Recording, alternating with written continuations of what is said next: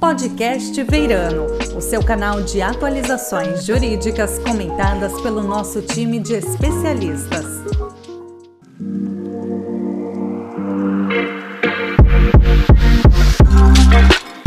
Olá, seja bem-vindo ao Podcast Veirano. Meu nome é Matheus Aimoré Carreteiro, sou sócio da área de resolução de conflitos especialista em arbitragem, e hoje falaremos sobre diversidade na arbitragem. Para essa conversa, eu convidei a nossa associada e integrante do grupo de afinidade, focado especificamente em diversidade de gênero do Veirano, Priscila Villanova. Tudo bem, Priscila? Olá, Matheus. É um prazer estar aqui com vocês discutindo um tema que é tão caro e importante no cenário atual.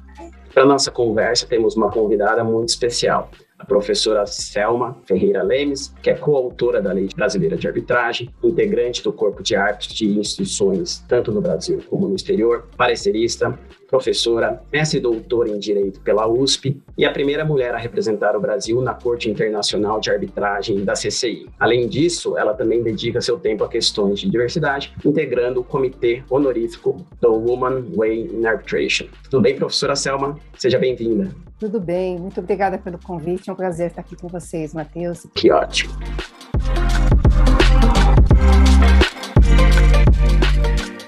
E para começar a nossa conversa, e aí eu vou já endereçar primeiramente a pergunta à professora Selma e depois eu também quero ouvir a perspectiva da Priscila sobre o assunto, que a gente vai falar de diversidade, mas especificamente no mundo da arbitragem. E dizem, né, que o meio da arbitragem ainda é um clube, é um, é um clube restrito de pessoas, ainda não tem muitas pessoas envolvidas nessa prática, que é recente também no Brasil. E aí a pergunta principal, a primeira pergunta a se pôr é, essa comunidade comunidade ela ainda é predominantemente masculina ou a senhora já vê uma comunidade com uma diversidade é, interessante e relevante? Bom, Matheus, é interessante essa sua pergunta, porque eu tenho, como eu tenho muito tempo aqui já na área, né, posso ter essa aferição e fazer até uma comparação. Né? Realmente, eh, no, início da arbitragem, nós verificávamos muito pouco presença feminina. Eu me sentia bem no ambiente, porque nós estávamos criando o ambiente naquele, naquela época, né? Então, para mim estava tudo certo. Mas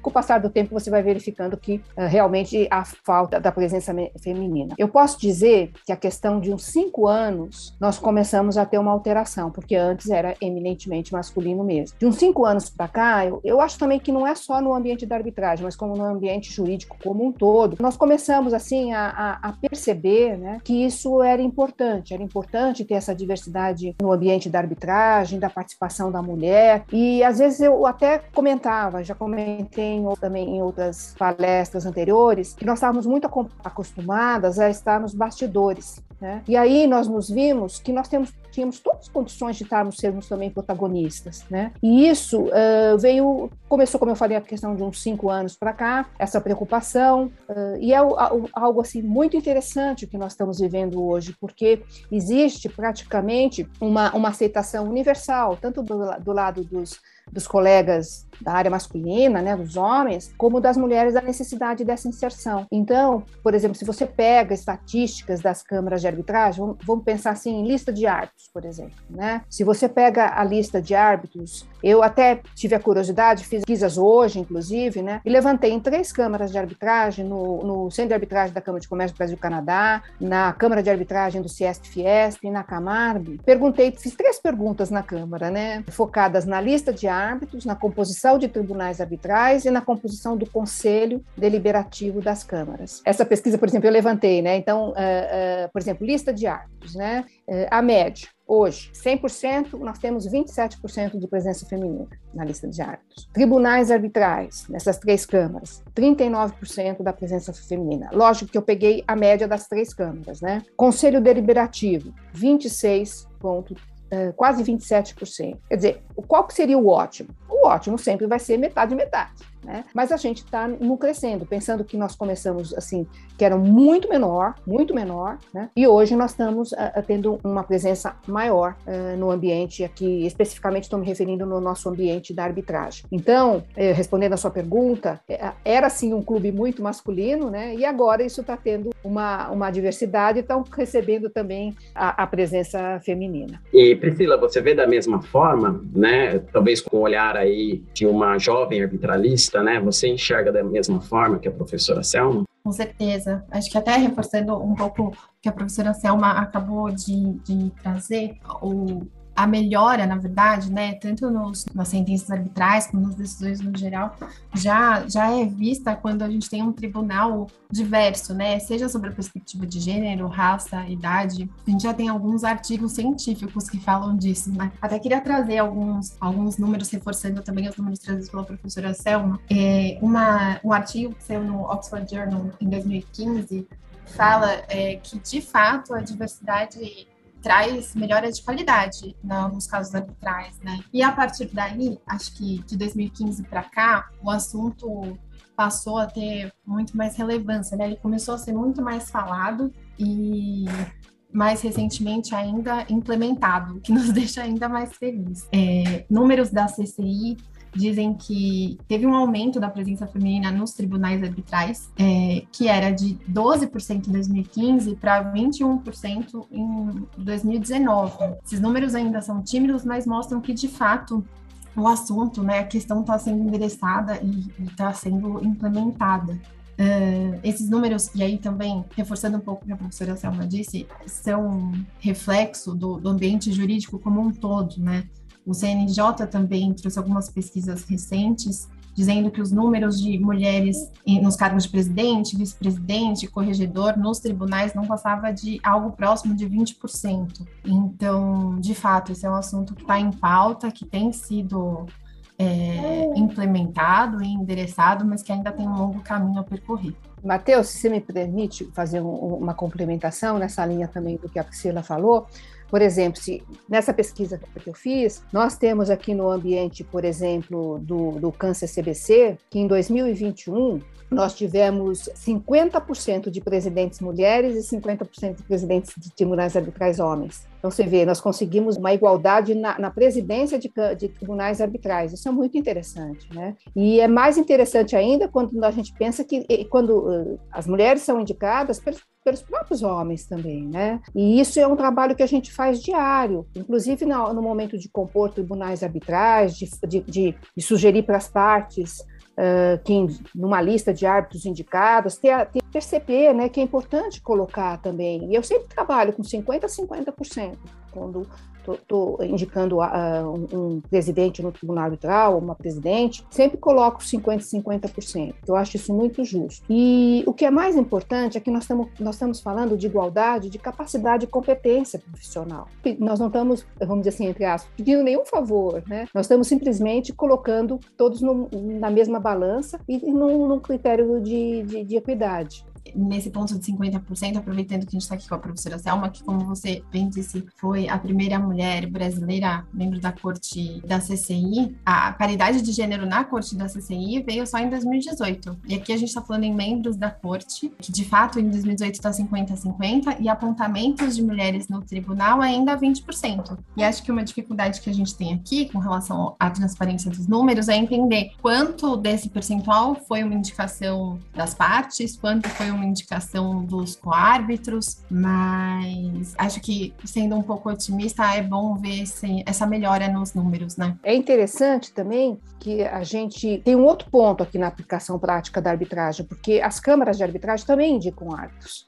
Né? E indicam árbitros quando as partes não indicam, então, ou, ou é um árbitro, um árbitro único, ou quando as partes não se compõem para indicar, indicar o árbitro. E as câmaras têm essa preocupação né, de seguir uma, uma paridade de indicações, tanto de profissionais femininos como masculinos. Eh, eu acho que a luzinha foi acesa, entende? A luzinha foi acesa. E o que eu penso também é o seguinte: isso não acontecia muitas vezes antes, porque é aquela coisa do, do, de não se perceber. Quando você começa a falar, as pessoas começam a se dar conta disso. Então, se não era praticado antes, não é porque houvesse uma aversão, não, é porque as pessoas não percebiam e também até porque nós também não reivindicamos isso, né? Então, e agora é uma coisa assim que está é, tá passando a ser natural, natural. Uh, a título de exemplo também, eu já estou no meu quarto tribunal arbitral composto só por mulheres, tanto indicado pelos próprios ah, colegas uh, ou pela instituição, e o que eu tenho a dizer é que eu tenho uma experiência muito interessante sobre, em relação a isso, e eu tenho a sensibilidade de perceber a deferência experiência, referência quando você está em audiências, como os advogados e as partes, entendeu? Se, se atuam com uma deferência para o tribunal arbitral, com total reconhecimento de verificar que a presença feminina realmente é algo que, que, que traz brilho ao ambiente e sensibilidade também, né? Eu acho que a mulher tem a sensibilidade para perceber muita coisa que o homem às vezes não percebe, né? Não que isso seja uma qualidade que eles não tenham, não, é apenas uma sensibilidade é, normal, né?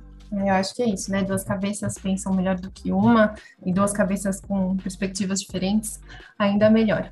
Professora Selva, Priscila, eu estou até aqui um pouco mais quieto, ouvindo e aprendendo um pouco mais com vocês, né? Eu acho que essa preocupação que a gente tem né? A minha geração já tem e que a gente vê hoje muito maior, né? Perante todos os membros aí que participam da comunidade arbitral. Eu acho que trazer o assunto ao debate e conscientizar as pessoas, eu acho que é o, melhor caminho e, e tudo que eu estou ouvindo aqui, que eu já ouço, é que ainda temos um longo caminho a percorrer, mas que os sinais são positivos e animadores, né? A gente pode ter esperança aí de em breve conseguir alcançar em todos os aspectos uma igualdade muito maior de gênero. Então, já foi dito aqui um pouco sobre as vantagens de se ter diversidade é, na arbitragem em geral. Já foi mencionado um pouco a questão de, de, tribunais arbitrais, né, compostos só por mulheres, tribunais arbitrais com presença feminina muito mais marcante em sua vasta maioria. Há algo que as instituições, e eu quero pegar um pouco né, os players desse mercado, há algo que as instituições arbitrais, na visão de vocês, e eu quero começar pela professora Selma e depois ouvir a Priscila, que as instituições arbitrais possam fazer de forma mais ativa ou, ou que consigam ser um pouco mais arrojadas de ação hoje em dia? Vocês enxergam algo a ser feito ou é só continuar no caminho que estamos já?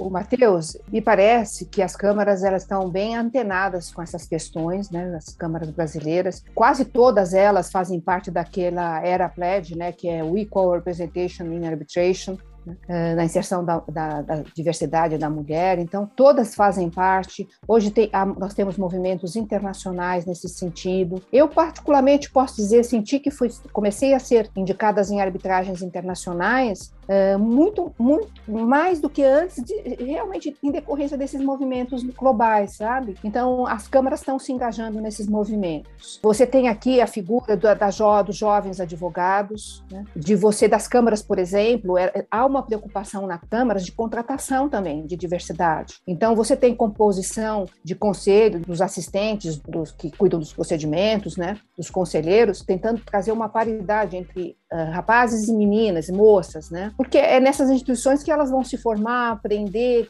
crescer e depois irem também trabalhar em, em, em escritórios. Eu penso que as câmaras estão perfeitamente conscientes dos seus papéis, né, e estão atuando nesse sentido. Não vejo nenhuma instituição que não esteja preocupada com isso, sabe? É, especialmente na revisão de quadro de, de, da lista de arte. Isso é algo que nós estamos trabalhando dioturnamente, nós, inclusive agora estou participando de algumas comissões de revisão de listas, é uma preocupação constante nossa, né? Nós temos que ter mais a presença feminina. Como a gente está num crescendo, eu acho que isso para os próximos anos vai melhorar muito, vai melhorar muito, nós vamos atingir esse padrão de 50% tranquilo né, nos, nos próximos anos, mas é uma construção paulativa, assim, de pouquinho de pouquinho, né? e que tem que ser mantida, né? A gente não pode pensar em voltar. Agora, eu acho também que é importante a gente ver do próprio papel dos, assim, da nossa área jurídica como um todo, os escritórios também. Eu tenho visto muitos colegas falando, comentando, olha, no meu escritório agora estão eh, facilitando a questão, não apenas por causa da pandemia, mas já antes disso facilitava as advogadas com referência à maternidade, com referência à licença, flexionando o, o horário de trabalho. Eu acho que tudo isso compõe, não é, não é apenas assim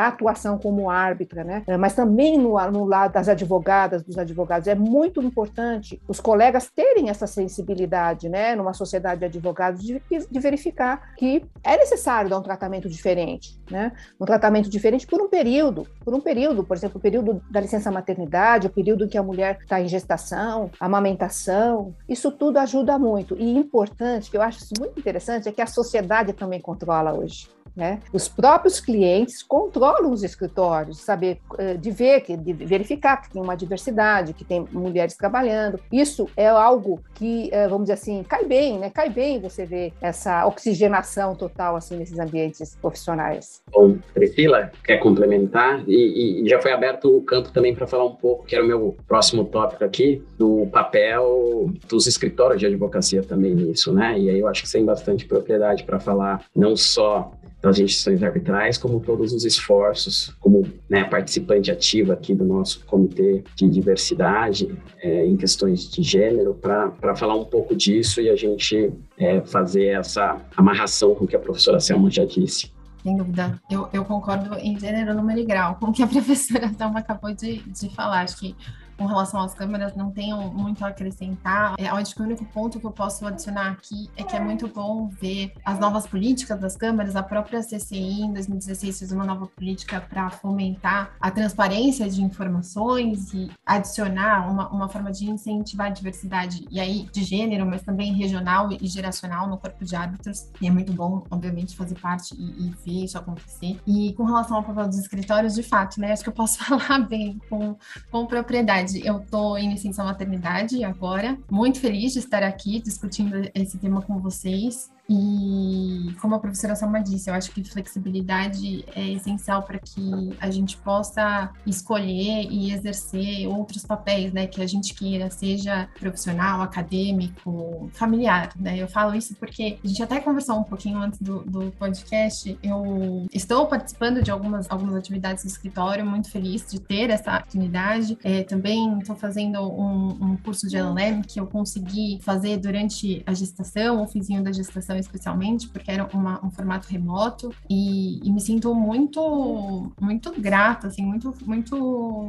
realizada de poder, é, com essa flexibilidade, que de certa forma esse, essa pandemia que não é nem de perto algo bom, mas que nos deu complementar e seguir exercendo esses papéis. Então, como a professora Selma disse, de fato a gente precisa de alguma flexibilidade em alguns momentos para continuar exercendo outros papéis e poder escolher exercê-los, né? Acho que toda essa questão nada mais quer dizer do que liberdade, liberdade de escolher estar em, em, posições de poder, que elas sejam acessíveis a nós, liberdade de eventualmente escolher uma dedicação exclusiva à família, sem algum julgamento. Então, de verdade, assim, ouvir e, e, e participar dessa, dessa pauta que está sendo cada dia mais implementada é, é muito legal. Matheus, se me permitir, eu queria fazer dois enfoques, né, comentários da, da, da, Priscila sobre dois enfoques. O primeiro, o primeiro é que eu, eu, eu me parece que essa, essa sensibilidade também é, é para a mulher durante, durante pós o parto, mas também para o homem, porque o homem também é pai. E hoje você verifica que é, é muito interessante você ter um tempo maior para conviver com a sua família, entendeu? De você poder também usufruir desses momentos. Eu sempre penso muito isso, porque quando você tem os filhos pequenos, é,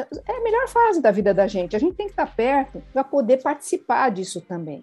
Né? E aqui eu já faço um gancho com o que eu queria falar do segundo ponto, que é a questão da posição da mulher, porque por mais que a gente, eh, não, não perceba, né, ou então pensa que a igualdade do homem e da mulher é absoluta em termos profissionais, ela é absoluta em termos profissionais, mas só que a gente não pode esquecer que a mulher tem muitos papéis, mais que os homens. Né? A mulher tem o papel de ser mãe, de ser esposa, de ser uma profissional, e você pode fazer tudo isso com equilíbrio. Você pode fazer um pouquinho de cada coisa. Eu tenho como experiência a minha atividade, eu tenho mais de 40 anos de formada, e eu sempre pensei o seguinte: eu não preciso ser super em nada, eu preciso fazer as coisas bem feitas, sabe? E um pouquinho de cada coisa. Você pode fazer um pouquinho de cada coisa que tá, tudo vai dar certo. Agora, a mulher também você também tem que se preocupar com você. E o que, que eu penso? É algo que eu sempre pratiquei. Você tem que fazer tudo um pouquinho, dá, você dá conta de tudo, mas você tem que ter um tempo para você. Você tem que ter um tempo para você fazer as coisas que você gosta, o seu lazer, sabe? Porque as coisas estão concatenadas. E aqui eu entro também no aspecto masculino. O profissional também tem que ter um tempo para ele, ele fazer uma coisa de algo de lazer, sabe? Que é o chamado ócio criativo. E o ócio criativo não é algo assim de modismo, não. Está provado cientificamente. Eu gosto sempre de ressaltar um artigo que eu li na revista da FAPESP, eh, que é um, um fundo de fomento do Estado de São Paulo, da pesquisa do Estado de São Paulo,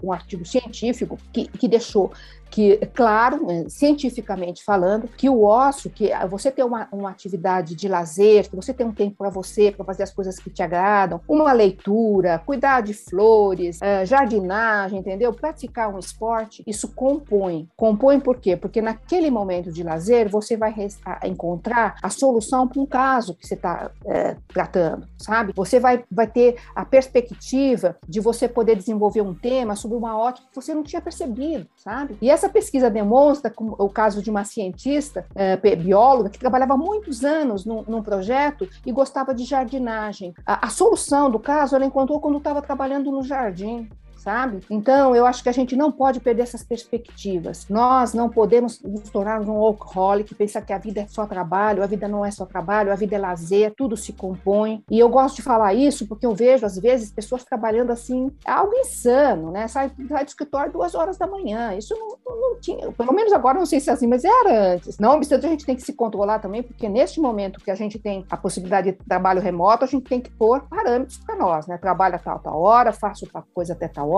que é aquilo que eu falei do equilíbrio. Então, eu acho que a gente também tem que pensar um pouquinho isso, sabe? Carlos Dumont de Andrade tinha uma frase assim, uma frase muito interessante: tempo para isso, tempo para aquilo. Faltou o tempo por nada. Então, isso é importante.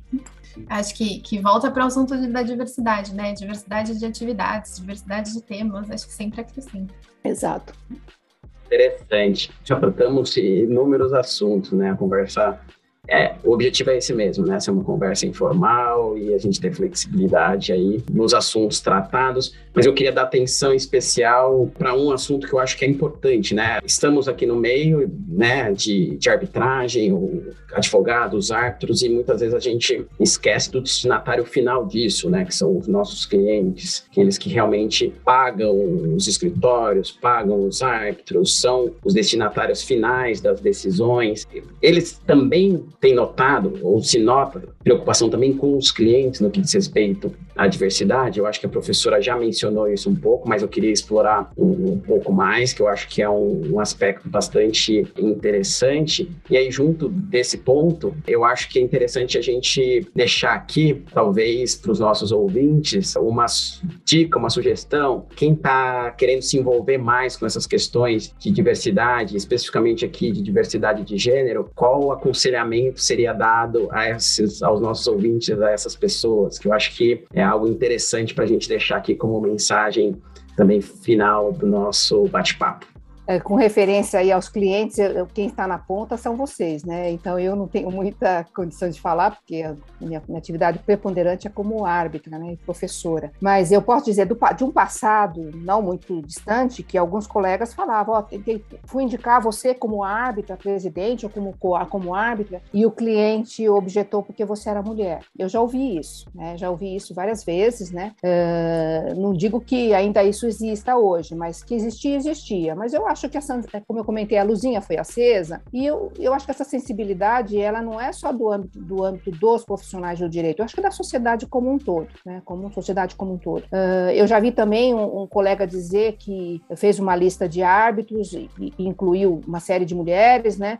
E o cliente falou: ela é competente? Se ela é competente é o que interessa, não importa se é mulher, se é homem. Quer dizer, a gente ouve de tudo, né? A gente ouve de tudo. Mas eu acho que esse trabalho que a gente está fazendo é um trabalho que todos estão fazendo, a sociedade como um todo está fazendo, é muito, é muito interessante, porque vai contribuir, a gente vai ver é, situações melhores no futuro. Agora, você pergunta o que, que a gente pode fazer? Eu acho que o que a gente pode fazer é se engajar, né? É, atentar. Você trabalha, às vezes, muito mais podendo ajudar de uma maneira indireta do que direta, às vezes, né? Um comentário, um conselho que se faça, né? Isso tudo faz com que as pessoas comecem também a perceber. Agora, existem vários grupos aí de trabalho, na OAB, a participação da mulher, eu tenho, tenho falado muito em, em, em, seminários pelo Brasil todo, da, da, da, Comissão da Mulher da OAB, então, uh, entidades de classe, os próprios escritórios, né? Você vê aí que os escritórios também estão atuando muito. Então, acho que é um trabalho de todos, de toda a sociedade como um todo. Ela fica à vontade para complementar.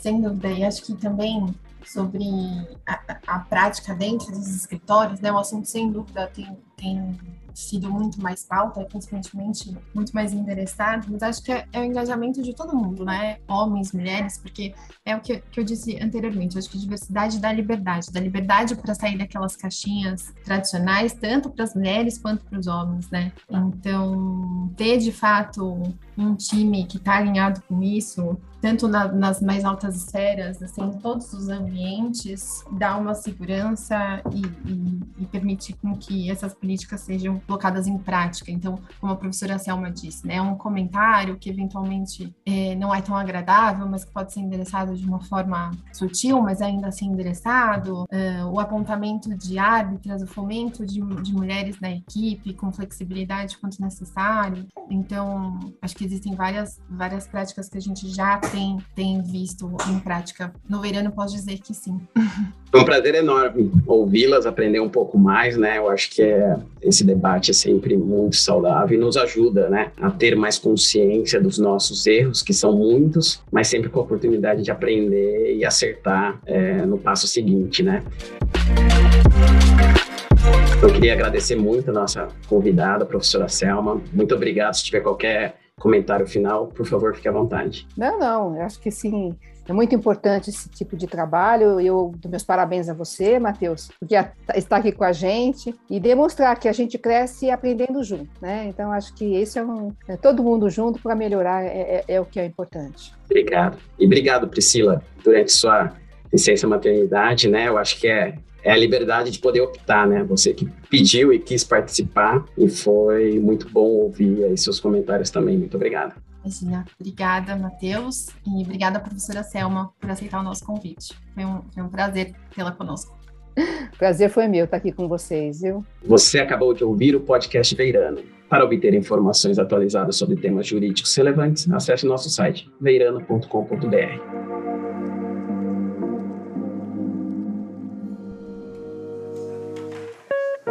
Você ouviu o podcast Veirano.